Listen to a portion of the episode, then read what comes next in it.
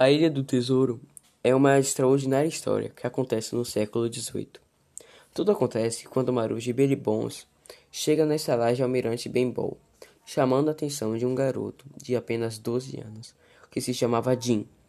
O Marujo vivia embriagado em um dos excessos de álcool e, por acreditar que iria morrer, confessou a Jim que já serviu um navio, o qual tinha um temível pirata e que havia herdado um mapa do tesouro do capitão Flint. Bill vivia apavorado com receio de ser encontrado por seus companheiros do, navio, do antigo navio, em especial por um que tinha uma característica que era uma perna de pau. No decorrer, Bill recebe uma carta de dois, de dois piratas contendo a marca negra, acreditando ser um aviso que anunciava sua morte. Bill, com pavor e o excesso de rum, vem a falecer. Jim acreditava que ao saber da história contada por Bill, ele corria sérios riscos. Decidiu então aconselhar-se com seus amigos Barão Trelawney e Dr. Livesey. E aí, Jim decide atravessar em sua grande jornada em busca do tesouro com apenas moedas e um mapa. Jim partiu para o porto de Bristol, onde compraria o necessário na busca da ilha do tesouro. No porto encontrou um veterano no mar de nome Long John Silver, contratado como cozinheiro da sua embarcação, que recebeu o nome de Espanhola. Através do cozinheiro, escolheram o restante da tripulação, com a exceção do capitão Smollett e outros dois oficiais. Após esta, com toda a tripulação a bordo, a espanhola partiu.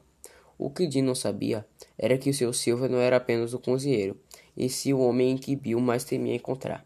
Tudo corria bem, até que Dean ouviu uma conversa em que Silver tramara um montim para tomar o navio. Dean, muito aflito e com medo, conta aos seus amigos o que aconteceu. Os dois oficiais conseguiram seguir viagem sem deixar que os marujos percebessem que eles sabiam do perigo que corriam. Enquanto os amigos estavam disfarçando, Jim com seu espírito aventureiro foge em um bote dos piratas. Jim encontrou em uma ilha um velho chamado Ben, que havia sido abandonado há três anos atrás por sua tripulação. Jim, ao retornar ao barco, conta a seus amigos o velho que conhecia.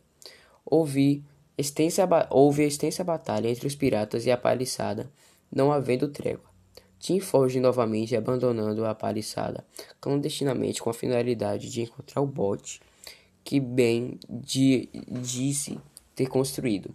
Ao voltar, Jim é aprisionado pelos piratas em troca de mantimentos. Silver aceita as condições dos oficiais em troca de defesa da vida de Tim. Eles acham o lugar do tesouro e descobrem que Ben já havia levado todo o tesouro. Os piratas se revoltam contra Silver e Jim. Os oficiais defendem os dois e finalmente os piratas se rendem. A história encanta ao terminar na espanhola. Os oficiais Jim, Ben, Long, John, Silver e o tesouro no final da história, conseguimos imaginar os gritos dados pelo papagaio: moedas de ouro, moedas de ouro.